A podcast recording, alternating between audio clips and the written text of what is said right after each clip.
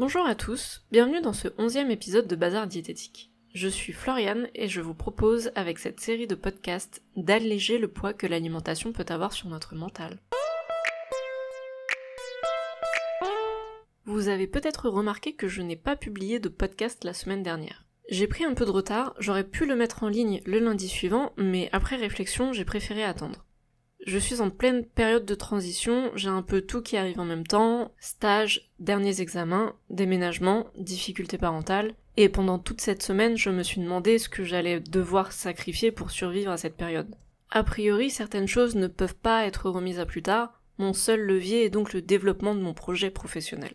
Ça fait deux ans et demi que je prépare cette reconversion, et c'est pour moi très difficile d'avoir la sensation de ne pas mettre tout ce que j'ai dans ce que je veux partager, faute d'énergie. J'ai donc décidé de prendre un mois pour régler ce qui doit être réglé, notamment mes examens, et reprendre à partir du 11 juin les podcasts et mes autres activités qui seront, je l'espère, bientôt disponibles sur mon site. Voilà, c'était ma petite histoire. Revenons au sujet de ce nouveau podcast. Nous allons aujourd'hui voir comment il est possible de trouver un équilibre alimentaire dans un monde où c'est soit tout, soit rien. Dans notre culture actuelle, on a tendance à catégoriser les choses en bien ou en mal, en blanc ou en noir, en sain ou en toxique, en gentil ou en méchant, en bon ou en mauvais, bref, on met tout ce que l'on peut dans une case ou dans l'autre, notamment la nourriture. Il y a la malbouffe ou l'alimentation saine, le healthy ou le cheat meal, l'ultra transformé ou le fait maison. Quand on craque sur un aliment que l'on considère comme interdit, on se dit d'ailleurs foutu pour foutu, autant y aller à fond. C'est soit tout, soit rien. Il est difficile de trouver un juste milieu dans un monde où il faut tout faire pour rentrer dans une case. La nuance, la modération, l'équilibre sont des éléments complexes à percevoir lorsque ce système manichéen est aussi ancré dans notre esprit. Comment et pourquoi a-t-on tendance à simplifier autant les choses? Il est totalement humain de décomplexifier notre environnement. Ça nous permet de survivre dans un monde si riche en informations, en sollicitations, en nouvelles connexions, en incertitudes. Cette simplification inconsciente de notre environnement est ce que l'on appelle des biais cognitifs. Nous convoquons inconsciemment des raccourcis mentaux afin de prendre rapidement des décisions. Ils nous permettent d'évaluer immédiatement une situation, mais sont souvent fondés sur des stéréotypes et déforment notre observation de la réalité on se fie à nos yeux et à nos croyances sans considérer l'ensemble des événements. C'est utile en cas d'urgence lorsqu'on est submergé par un trop-plein de données. Voici quelques biais cognitifs intéressants. Le biais de confirmation, la persévérance dans l'erreur. Dès lors que nous sommes convaincus par quelque chose, nous interprétons toutes les informations qui arrivent de manière à ce qu'elles valident l'idée initiale. A l'inverse, tout ce qui infirme l'idée initiale sera tout simplement éliminé de la réflexion. En gros, on ne voit que des signes, mais pas d'avertissement. Le biais d'ancrage, le risque d'en rester à la première impression. Un nouveau collègue arrive en retard pour son premier jour de travail. Il sera jugé comme peu fiable pour un long moment. Le biais d'attribution, la tendance à tirer des conclusions hâtives. Vous roulez tranquillement en voiture lorsqu'un conducteur vous coupe la route. La première réaction sera d'attaquer verbalement le conducteur, considéré alors comme un irresponsable imbécile. Pourtant, il y a peut-être des circonstances particulières. Nécessité de se rendre en urgence à l'hôpital, inattention à cause d'une épreuve de la vie, on ne saura jamais. Le biais d'autorité, la crainte de contredire l'expert. Vous allez voir votre médecin traitant qui vous prescrit un régime dans l'objectif de perdre 10 kilos vous allez voir un diététicien qui vous confirme l'efficacité du rééquilibrage alimentaire. Vous savez que tout ça ne fonctionne pas et aggrave la situation à long terme, mais la blouse blanche vous persuade de ne pas contester leurs affirmations.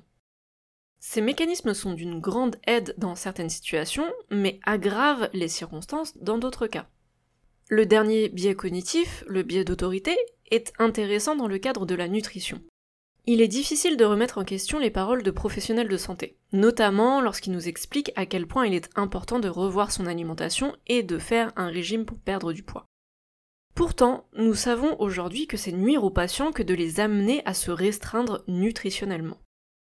Le biais d'autorité peut facilement marquer à vie certaines personnes. C'est aussi dans le cadre de la simplification des situations que nous avons tendance à dire ou à entendre des phrases type du genre Tu es sensible à l'écologie, mais tu as une voiture. Tu défends la cause animale, mais tu manges de la viande. Tu es végétarien, mais tu fréquentes des eaux. Tu es féministe, mais tu t'épiles. Tu veux faire attention à ta ligne, mais tu manges des gâteaux. Tu as souvent mal au ventre, mais tu manges des viennoiseries. En gros, soit on fait rien, soit on doit absolument tout faire. Nous n'avons pas le droit à un seul relâchement. Nous n'avons pas le droit de ne faire que ce que l'on peut dans la cause que l'on soutient. Nous n'avons pas le droit de nous plaindre de maux de santé si notre hygiène de vie n'est pas irréprochable, sinon c'est uniquement de notre faute. Nous n'avons pas le droit à un seul écart dans notre alimentation sans qu'il soit au moins contrôlé et validé par la communauté. Vous l'aurez compris, ce système devient limitant lorsqu'on simplifie invariablement la complexité de notre environnement ou de notre être. À force d'utiliser des raccourcis, il est parfois difficile de se souvenir que tout n'est pas soit blanc, soit noir. Il y a souvent une multitude d'autres choses à prendre en compte qui nous amènent à une nuance de gris. Pourquoi est-ce si important de trouver de l'équilibre? Tout simplement parce que nous sommes des êtres vivants complexes qui fonctionnons grâce à un certain équilibre sur plusieurs plans. À un problème complexe, nous ne pouvons pas donner une réponse simple. Prenons l'exemple du corps humain. L'organisme possède un mécanisme de régulation que l'on appelle l'homéostasie. Il s'agit d'un état d'équilibre qui permet le bon fonctionnement du corps. L'objectif est de maintenir une stabilité interne malgré des perturbations extérieures on retrouve l'homéostasie dans les niveaux d'eau, d'oxygène, de pH, de glycémie, de température corporelle et même, a priori, de poids. On l'appelle d'ailleurs le poids d'équilibre. Le corps, grâce à une multitude de processus complexes, mécaniques et chimiques, arrive à maintenir un certain équilibre. En cas de dysfonctionnement de ces processus, l'organisme peut se retrouver face à des problématiques de santé, Lorsque le corps n'arrive plus à diminuer le taux de glucose dans le sang, on parle d'insulinorésistance potentiellement liée à un diabète. Lorsque le corps ne régule plus le pH correctement, on parle soit d'acidose, soit d'alcalose. Lorsque le taux d'oxygène dans le sang est insuffisant, on parle d'hypoxémie, d'insuffisance respiratoire. En conclusion, si notre corps est si dépendant de l'équilibre pour bien fonctionner, pourquoi ne serait-ce pas similaire pour notre esprit? Comment trouver son équilibre, que ce soit dans la vie de tous les jours ou dans son alimentation? L'équilibre est complexe, changeant, incertain. C'est peut-être d'ailleurs cette incertitude qui nous pousse à avoir des avis tranchés mais tronqués. En ce qui concerne notre jugement des événements, il faut garder en tête que nous sommes très influencés par nos biais cognitifs. C'est normal, nous pouvons difficilement les maîtriser. Par contre, nous pouvons les analyser et pousser la réflexion bien plus loin que nos premières impressions. La nuance permettra de trouver un équilibre entre deux affirmations. Quand le coach sportif nous dira que c'est le gras qui fait grossir et que la nutritionniste nous expliquera que c'est le sucre le démon, on pourra s'interroger sur le fait qu'il y ait beaucoup de croyances alimentaires opposées et qu'à écouter tout le monde, on ne pourrait plus rien manger. Et finalement, moi, quand je mange, comment est-ce que je me sens? Dans le cadre de l'alimentation, retrouver ses sensations alimentaires est une action du quotidien qui a un aboutissement à long terme. L'apaisement de notre relation à la nourriture se fait doucement mais sûrement. On prendra le temps au déjeuner d'étudier sa faim, de porter son attention à son assiette, on tentera de déguster les cuillères de Nutella lors de nos envies émotionnelles, on se demandera pourquoi ce soir on n'a pas envie d'écouter la sensation de rassasiement dans notre estomac. Il s'agit de petites actions cumulées formant un ensemble. Il ne s'agit pas de tout vouloir changer ou au contraire de ne rien faire du tout, mais de petites choses à la suite qui permettront de trouver sa propre stabilité. Le régime est, à l'inverse, brutal, agressif et uniquement efficace sur le court terme. Il laisse d'ailleurs pas mal de dégâts sur son passage. L'équilibre alimentaire se construit donc sur le long terme, en restant incertain sur le poids d'équilibre final, en remettant toujours en doute les propos catégoriques des uns et des autres, en privilégiant l'écoute de son corps, et en acceptant les hauts et les bas qui sont légitimes. À vous de déterminer les limites du possible en accord avec le réalisable. Il s'agit d'obtenir de petites victoires chaque jour qui seront bien plus bénéfiques à long terme. Sachez que le bonheur est en réalité un état d'équilibre émotionnel. Ce n'est pas être tout le temps heureux, joyeux ou enjoué, mais avoir une harmonisation entre les différents états émotionnels. L'équilibre est la clé. Revenons sur les exercices proposés par le docteur Zermati pour retrouver ces sensations alimentaires. Les émotions peuvent nous faire manger. A l'inverse, la nourriture a aussi le pouvoir de nous procurer des émotions. Quand nous apprécions ce que nous mangeons, nous sommes contents et nous ressentons de la satisfaction, de la joie, voire de l'extase. Par contre, quand les aliments nous déplaisent, ils peuvent entraîner de la déception, de la frustration ou même du dégoût. Et il s'agit bien d'émotions. Il est donc naturel de choisir des aliments qui nous procurent du plaisir plutôt que du déplaisir. Si nous mangeons par déplaisir, c'est que nous sommes dans un mécanisme de restriction alimentaire, donc dans un cercle vicieux du régime. Les aliments qui procurent des émotions positives sont importants car ils participent au processus de rassasiement. Marcel, qui aime ce qu'il mange, se rassasie plus facilement que Mireille qui mange sans plaisir et par injonction alimentaire. Attention, aimer ce que l'on mange est très différent de manger quelque chose de bon. On peut manger de bons plats qui ne nous font pas plaisir, on peut manger une soupe gustativement bonne mais dont on n'a aucune envie. Dans ce cas, le plaisir n'est pas ressenti. À l'opposé, les émotions négatives peuvent nous empêcher de nous rassasier complètement. Les deux exercices suivants portent sur le goût, le rassasiement et les émotions ils permettront de mieux percevoir le rassasiement et de poursuivre la pacification alimentaire. L'exercice 1 consiste à déterminer la composition des plats mangés. Ingrédients, épices, herbes, sauces, cuissons et autres. L'objectif est de goûter le plat, si possible les yeux fermés, avec l'intention de mettre un mot sur chaque composant. Essayez de déterminer les ingrédients, les épices, les herbes et les aromates tentez de deviner le mode de cuisson.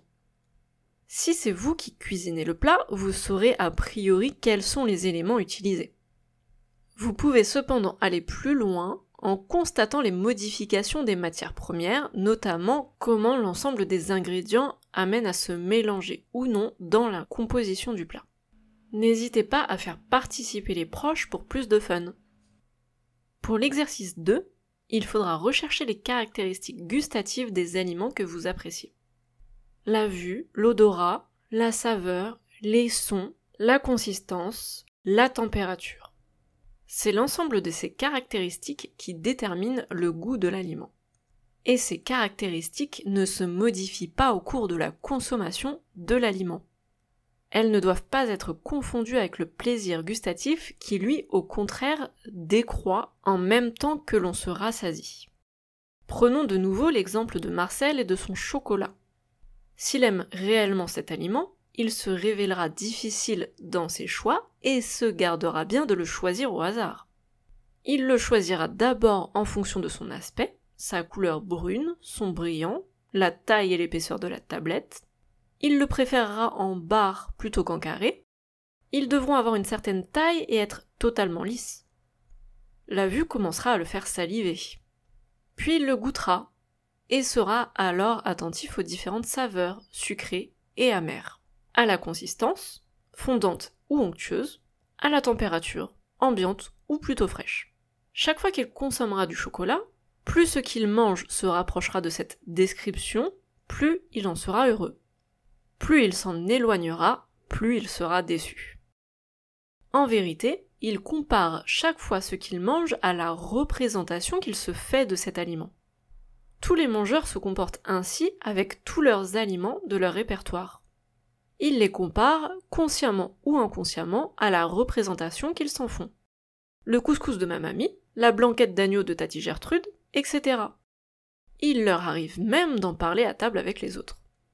En quoi tout ceci est-il intéressant? Eh bien, encore une fois, plus on mange d'aliments qu'on aime, plus il sera facile de se rassasier.